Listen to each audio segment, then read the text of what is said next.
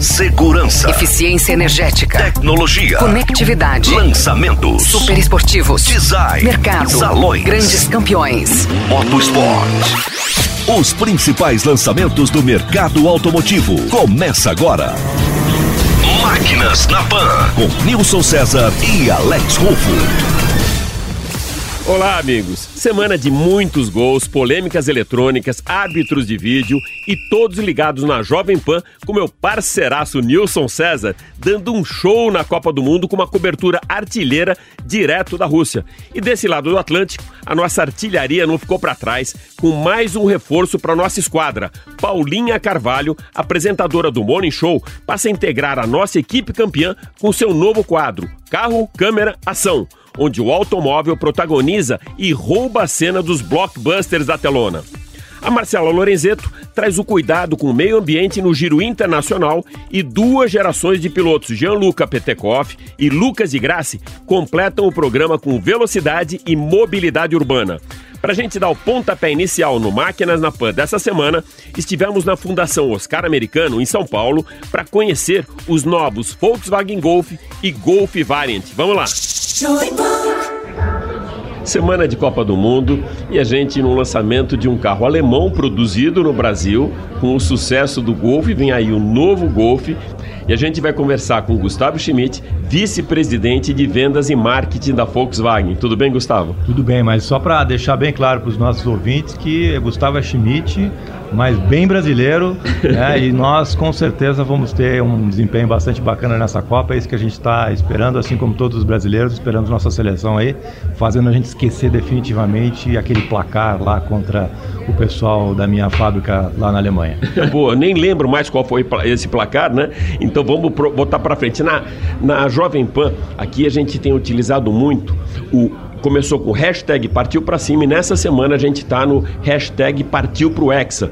E a Volkswagen também, com essa ofensiva, agora está com o hashtag partiu para os 20, né? Dentro dessa, desse compromisso da marca para chegar em 20 lançamentos até 2020. É isso, Gustavo? Exatamente. E coincidentemente, nós também estamos hoje fazendo, fechando o Hexa, porque dos 20 lançamentos, hoje a gente apresentou o Golf, que é o quinto, e o Golf Variant, que é o sexto. Então, em linha com a hashtag em busca do Hexa, a Volkswagen já chegou no Hexa no dia de hoje, lançando o Golf e o Golf Variant na sua versão atualizada. É, de janeiro a maio, a gente teve um crescimento do mercado de 16%, que não foi tão afetado aí por essa paralisação dos caminhoneiros. Que índice é esse para a Volkswagen? A Volkswagen cresceu no mesmo período 35%, então mais do que o dobro do que, do que cresceu a indústria e principalmente alavancada pelo lançamento dos novos produtos, que, como eu falei, hoje a gente coloca no mercado o sexto desses produtos, desses 20 que vão chegar até 2020, que foram um grande sucesso, relembrando o novo Polo, que é o quarto carro mais vendido da marca, um sucesso absoluto, lançado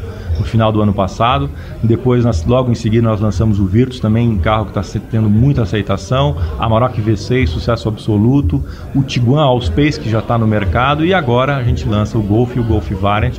Eu tenho certeza que esses produtos também vão continuar ajudando a marca a crescer mais do que o mercado. Essa é a expectativa interna do nosso time. Uma plataforma muito forte do time de vocês, como você falou, são os hatchbacks. Ah, a que, que se atribui isso no nosso mercado, o sucesso tão grande dos hatchbacks, Gustavo? Olha, o consumidor brasileiro, ele realmente gosta do hatchback por vários motivos. Né? Nos carros de entrada, muito mais ligado à questão de preço, obviamente, isso dá um volume importante aos hatchbacks.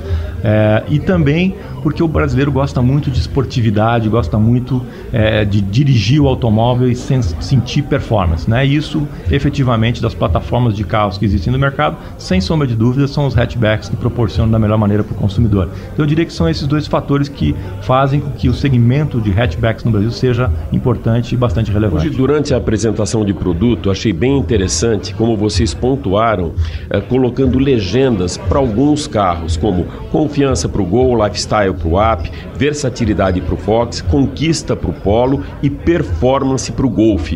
Eu queria que você falasse um pouco desse atributo performance para o Golf. Olha, o Golf é um, uma marca dentro da marca, né? como a gente costuma falar, um carro com sucesso mundial. Né? Só para dar uma dimensão, a gente já tem mais de 34 milhões de Golfs vendidos desde sua história no mundo inteiro. Um carro que foi lançado na sua primeira versão em 1974, a primeira geração.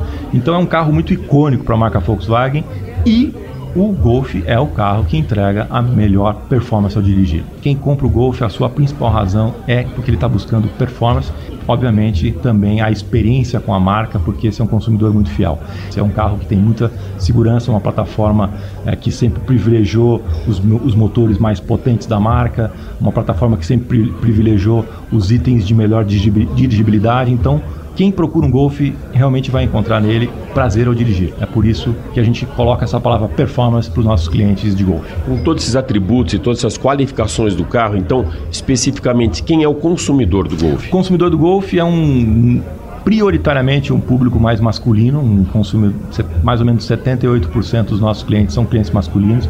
É uma pessoa com uma idade média de 45 anos, uma renda média bastante importante, uma classe média, uma classe média, uma classe média alta.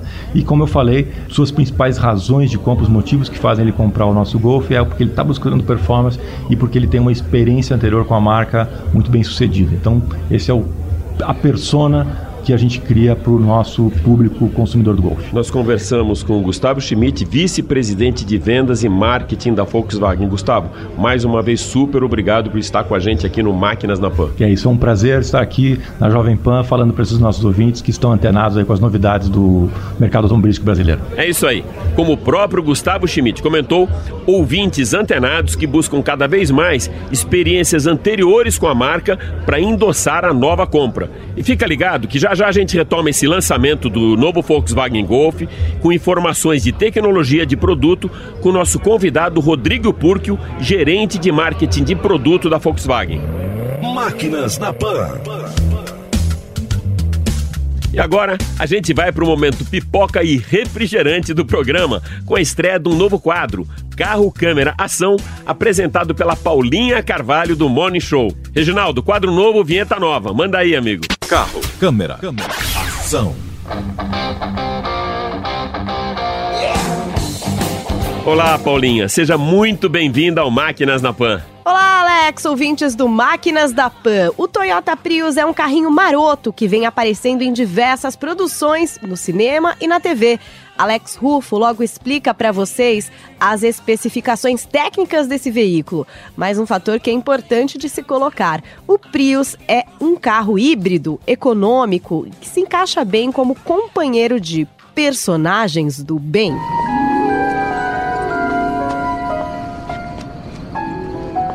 Not much to look at, huh? I've seen better.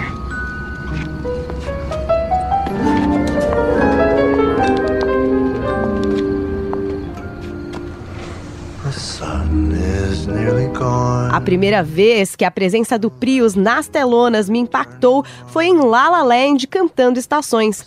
O filme de 2016 que não levou o Oscar de melhor filme. Sim, foi aquele ano da confusão e o prêmio ficou na verdade para Moonlight.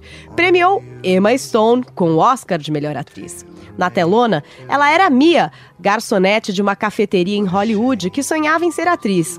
Coerente ter um carro econômico, que ainda foi personagem coadjuvante da cena em que ela e seu par romântico, interpretado por Ryan Gosling, saem em busca do Prius estacionado, clicando na chave e esperando encontrar o veículo dela em meio a tantos outros da mesma marca. Me fez pensar aqui se ali, naquela festa em que os dois se conheceram, entre aspirantes a artistas e descolados, talvez ainda em fase de usar racionalmente a sua grana, o Prius fosse não só unanimidade, mas quase que simbólico, por reunir qualidades socialmente bem vistas, como agredir menos o meio ambiente, por exemplo.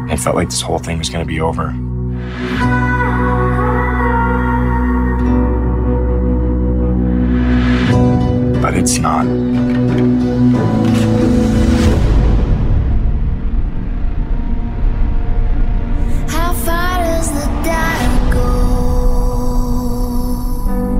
What are you gonna do about that? Um carro para quem não liga muito para carro? Talvez. Recentemente também fiquei curiosa com a presença do Prius na segunda temporada de 13 Reasons Why, série da Netflix. Os pais do personagem Clay, interpretado por Dylan Minette, o presenteiam com um veículo, como prova de confiança e de que o apoiam. O carro é um Prius. Mais tarde, em uma das cenas em que o ator precisa de aceleração, justifica a performance reduzida, a marca do veículo. Não se pode ter tudo, não é mesmo, Alex? Até a próxima semana com mais máquinas no cinema e na TV. Verdade, Paulinha, não se pode ter tudo mesmo. O importante na hora da escolha do carro é priorizar os atributos que mais se encaixam com a rotina do seu dia a dia. O Toyota Prius é o carro híbrido mais vendido do planeta e trabalha com dois motores, a gasolina e elétrico, que se alternam de acordo com a demanda, priorizando baixo consumo de combustível, eficiência energética e redução da emissão de poluentes. Aqui no nosso mercado ele é comercializado por R$ 126.600. Máquinas na Pan.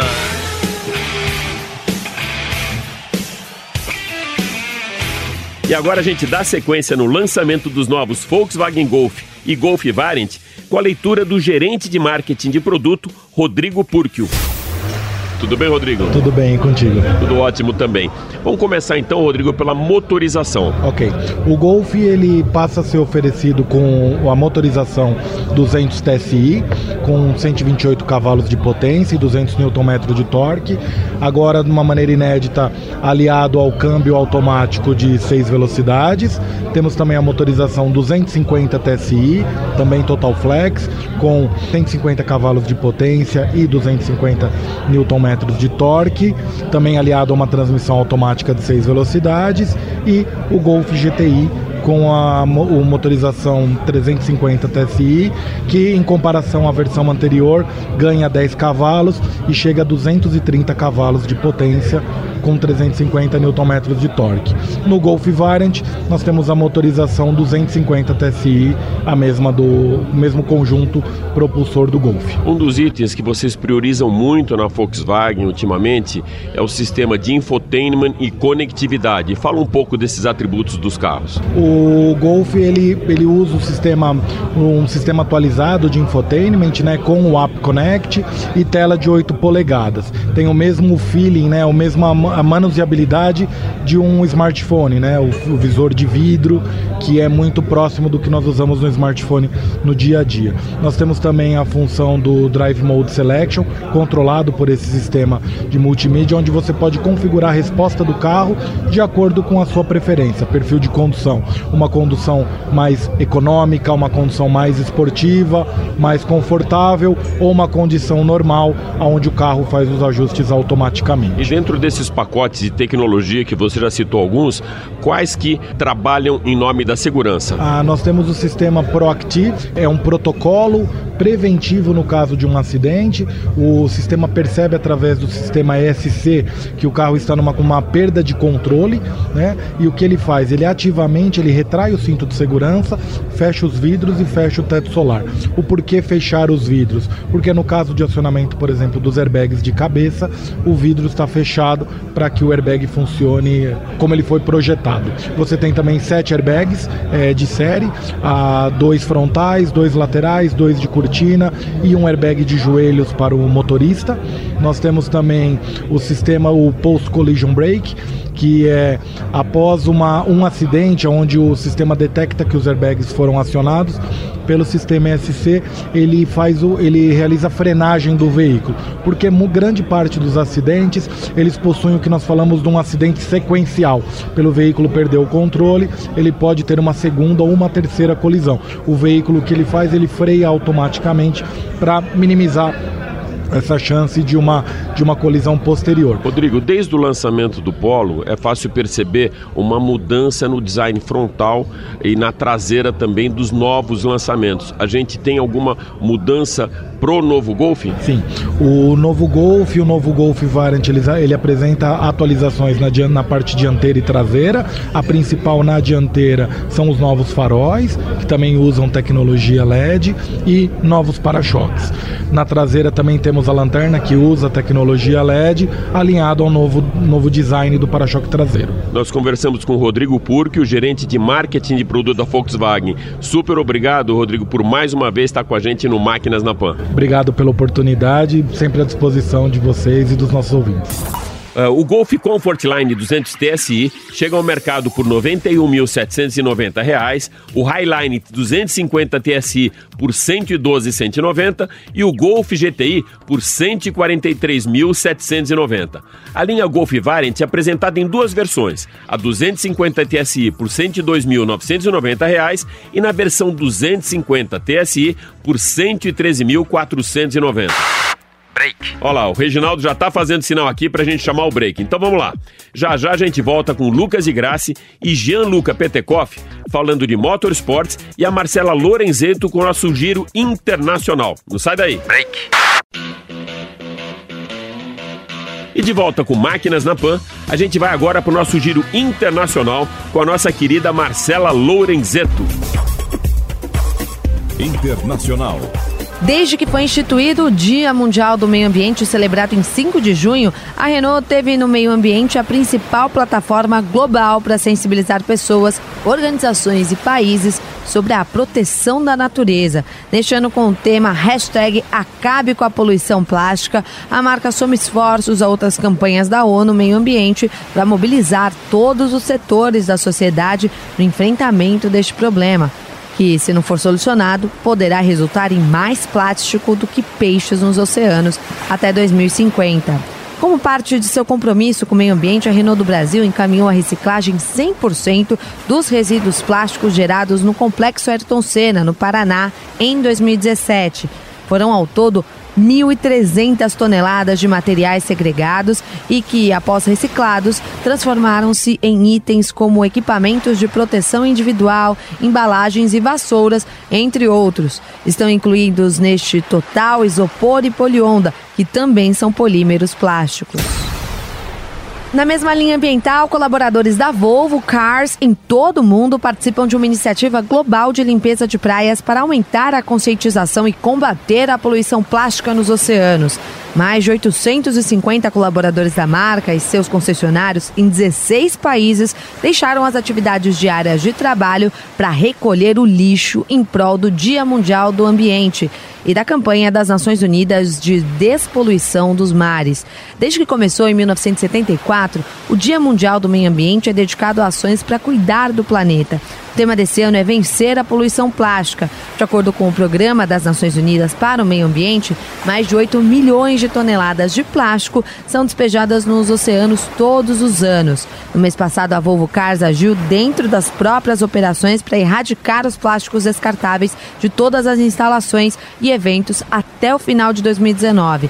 O compromisso é de substituir mais de 20 milhões de itens descartáveis de plástico por produtos biodegradáveis feitos de papel, celulose e madeira.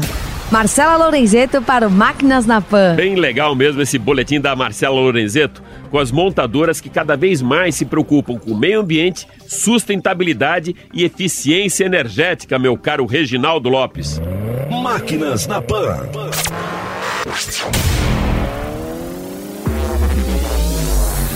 Então agora a gente vai acelerar com Lucas de Grassi, que é o nosso maior representante no Mundial de Endurance e também o atual campeão mundial da Fórmula E, que nos recebeu na sua casa para uma entrevista bem legal ao lado dos troféus que registram a sua passagem de sucesso pelas 24 horas de Le Mans.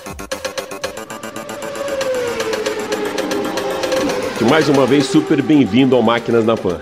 Eu que agradeço, obrigado. Você é o nosso maior ícone dentro do Endurance, dentro do Mundial de Endurance, com segundo lugar em Le Mans, terceiro lugar, quarto lugar, tantos pódios, né? Fala um pouquinho dessa tua carreira vitoriosa, que a gente tem um exemplo bem aqui do lado. É, são meus três troféus de Le Mans. É, eu fiz 2013, 2014, 15, 16, quatro provas e tive a sorte de subir em pódio nas três, em três de quatro edições. Não venci, então, isso é uma coisa que eu ainda quero é, olhar um pouco mais no futuro da minha carreira, mas ter o melhor resultado do Brasil em Le Mans, três pódios no geral. E, bom, estou muito satisfeito e essa, e essa Le Mans eu vou acompanhar aqui do Brasil. Campeão também da Fórmula E, mas você é o atual campeão a ser batido, né? É, esse ano eu tô em terceiro. É, em 2017 fui campeão mundial. É, na última etapa foi um momento muito bom da minha carreira. E esse ano a gente teve um monte de quebra no começo do campeonato. A gente recuperou bem, tá em terceiro, mas sem condições de, de repetir o título. Mas não é por isso que a gente vai estar tá menos motivado. A última corrida na Suíça foi excelente. Primeira corrida de, de, de carro na Suíça em 64 anos. É, o último que venceu uma corrida na Suíça foi o Fangio. E eu fui o, o próximo, né? E então, então foi um final de semana excelente. E agora o foco é Nova York, a final do campeonato, que é dia 14 e 15 de julho. Que é a rodada dupla, né? Rodada dupla. A gente nunca viu nenhuma categoria de motorsport com uma participação tão grande de fabricantes e montadoras. Qual, que é, qual foi essa receita do bolo da Fórmula E para conseguir agregar tanta gente na mesma categoria? É, a gente tem hoje 11 montadoras né, na Fórmula E. Na verdade, não tem muito segredo. Foi uma visão é, de mercado do CEO Alejandro Agag, que viu que carro elétrico ia ser o futuro. Eu apostei nessa visão também, porque faz todo sentido carro a combustão ser substituído por carro elétrico. E as montadoras, obviamente, para desenvolver a tecnologia, vão para a categoria que tem a melhor possibilidade de desenvolver essas tecnologias, que foi a Fórmula E. Hoje, o Lucas de Graça, na verdade, recebe a Jovem Pan. A gente já recebeu o Lucas lá no estúdio, hoje a gente está na casa dele e eu vi ali um quadro do Einstein. Então, esse quadro do Einstein, ou seja, para estar tá ali, provavelmente você, ele é teu ídolo, né? E eu queria que você falasse um pouco também de um lado científico, que é a história do Robo Race. Está alinhado isso com Einstein, não? É, a gente, o que eu estou tentando fazer com a RoboRace é continuar com que motorsport seja ainda relevante para a indústria comercial. Daqui 20, 30 anos só vão ter carros autônomos nas ruas, é, principalmente nas cidades. E isso vai ser fundamental a gente achar uma forma de é, trazer essa indústria, a, tecnologia e o desenvolvimento da indústria automotiva da área de é, autônoma ou sem piloto, driverless, para dentro de motorsport. Isso que a gente está tentando fazer com o RoboRace. A gente está uns 5 anos à frente do mercado, o pessoal não entende muito, critica muito. É, mas como a indústria vai seguir esse rumo independente de qualquer outra coisa por forças econômicas, a gente precisa achar uma forma de adaptar para o motorsport e eu estou liderando esse novo nicho que a gente está trabalhando, que é o RoboRace. Lucas, você já teve em alguns universos de motorsports, de Fórmula, que você está agora, mas também com sucesso em carros de turismo. Agora, o mais complicado que eu vejo é quando a gente percebe que nas oito, últimas oito provas, misturando Stock Car com Fórmula E, oito provas, sete pódios. Como que é trocar esse switch aí da Fórmula para o carro de turismo? Eu, eu, tenho facilidade até, porque acho, por mais minha história de treino, eu quando estava fazendo LMP1 com a Audi, é, eu também é, corria de Fórmula E, então corria de LMP1, corria de Fórmula E, também é muito diferente. E eu me dei muito bem na Stock, uma categoria que eu sempre gostei muito. É, tenho pouca experiência com carro de turismo, né? Minha, minha especialidade é mais Fórmula e carro de protótipo. Mas me adaptei, consegui vencer duas provas esse ano. Estou em oitavo no campeonato, mesmo não disputando duas etapas agora que coincidiu com a etapa de Berlim de Fórmula E. Mas é, no final acho que é só uma questão de dedicação, treino, trabalho e tentar é, fazer o possível para andar bem nas categorias. Eu não, né, se, eu, se eu tento fazer alguma coisa na vida, eu tento fazer bem feito e e essa oportunidade com a Hero na Stock Car e com a equipe e fazer um campeonato complementar à Fórmula E é, foi uma boa ideia. Na minha leitura, Luca, você funciona como um ícone, como embaixador do Brasil, como piloto, para todo esse pro processo de eletrificação e mobilidade urbana.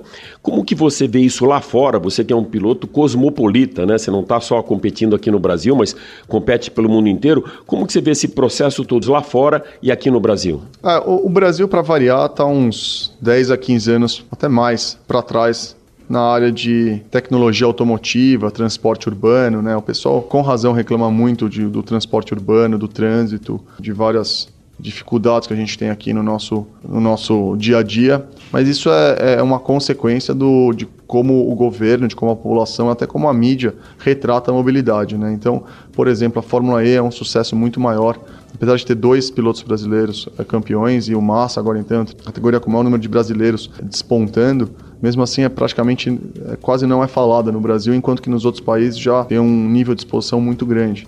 E isso reflete né, na, no, nos carros elétricos, na mobilidade urbana, no lobby das indústrias, de como fazer a tecnologia melhorar. Que a gente vê caminhão totalmente desregulado andando no meio da cidade, emitindo um monte de poluente, prejudicando a vida de todo mundo. E pouca gente toma a gente tem noção ou toma qualquer atitude a respeito. E isso reflete o, o que eu estou tentando fazer. Focar no, no, nessa parte de mobilidade elétrica, melhorar a qualidade de vida das pessoas, é, baratear o custo de transporte, enfim, é, usar o know-how e a tecnologia que eu estou desenvolvendo nas pistas de alguma forma para trazer para o lado comercial, para o lado do dia a dia. Lucas, super obrigado por mais uma vez estar com a gente no Máquinas na Pan. Eu que agradeço, muito obrigado. Nós conversamos então com Lucas de Graça, que trouxe mais do que simplesmente motorsports. Trouxe também a nossa triste realidade com esse gap tecnológico de mais de 10 anos em relação à Alemanha, França, Estados Unidos, Japão e tantos outros que estão bem na frente com mobilidade urbana, autônomos, eletrificação, mas principalmente com a segurança no trânsito. Enfim, todos os problemas de gestão e governo que diariamente são muito bem sinalizados pelo professor Vila aqui na Jovem Pan durante o Jornal da Manhã. Uh, nesse fim de semana temos uma reestreia na Fórmula 1. O GP da França, que estava há 10 anos fora do calendário, volta o país de Alain Prost no circuito Paul Ricard, que sediou a Fórmula 1 de 1971 a 1990. A última prova disputada na França teve Felipe Massa como vencedor no circuito de Manicure em 2008. E para saber mais detalhes de Paul Ricard, que foi totalmente reconstruído para essa estreia, Gianluca Petekoff, piloto da Academia Shell Racing e Academia de Pilotos da Ferrari, comenta o circuito com exclusividade para o Máquinas na Pan. Solta aí, Reginaldo. Olá, Alex. Olá a todos os ouvintes. Aqui é o Gianluca Petekoff piloto de Fórmula 4 da Academia de Pilotos Share Racing, da Academia de Pilotos da Ferrari, correndo esse ano pela, pela equipe Prema.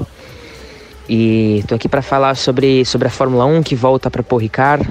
É muito bom ver uma pista tão tradicional nos antigos calendários voltando aí para o calendário moderno. E inclusive eu tive a oportunidade de fazer uma, uma das etapas do, do meu campeonato esse ano em Paul Ricard uma pista fantástica, uma pista que, como alguns sabem, recentemente teve uma, uma grande reforma, tanto na área dos boxes quanto na área da pista mesmo. Uh, mudou também o traçado em si, agora ficou muito maior, uma pista de quase 6 km, com a famosa reta Mistral, uma reta gigante, realmente um, um bom ponto aí de, de, de várias ultrapassagens. E basicamente a pista é uma das melhores hoje em dia no mundo, tanto como infraestrutura, todo, toda a parte em volta da pista, uh, os boxes, uma infraestrutura assim incrível. Uh, tem, tem até pistas aí do atual calendário da Fórmula 1 que você não acha esse, esse nível. Então realmente vai ser uma, uma corrida muito interessante, vários pontos de ultrapassagem, uma pista com asfalto de bastante gripe por conta de ter sido reasfaltado faz pouco tempo. Então vamos torcer para que seja uma grande corrida aí, muito emocionante, torcendo sempre pela Ferrari. Valeu, abração. A gente vai ficar na torcida mesmo, Gianluca, para que esse novo circuito de Paul Ricard, diferentemente dos outros, traga ultrapassagens e muita emoção de volta para a Fórmula 1. E claro, a gente fica aqui também na torcida por vitórias nesses seus dois campeonatos que você disputa atualmente, a Fórmula 4 alemã e a italiana. E também, lógico, muito sucesso nessa sua trajetória de motorsports, garoto. Valeu mesmo. Reginaldo, já prepara aí para os nossos ouvintes aquela trilha campeã, direto lá da sua caixa de Pandora, para a gente encerrar o programa, meu amigo. Então, com a estreia de um novo circuito, carros no cinema, eletrificação, mobilidade urbana e lançamentos, o Máquinas na Pan de hoje fica por aqui. Super obrigado pela sua torcida e até a próxima. Hashtag Partiu Pro Hexa. Valeu!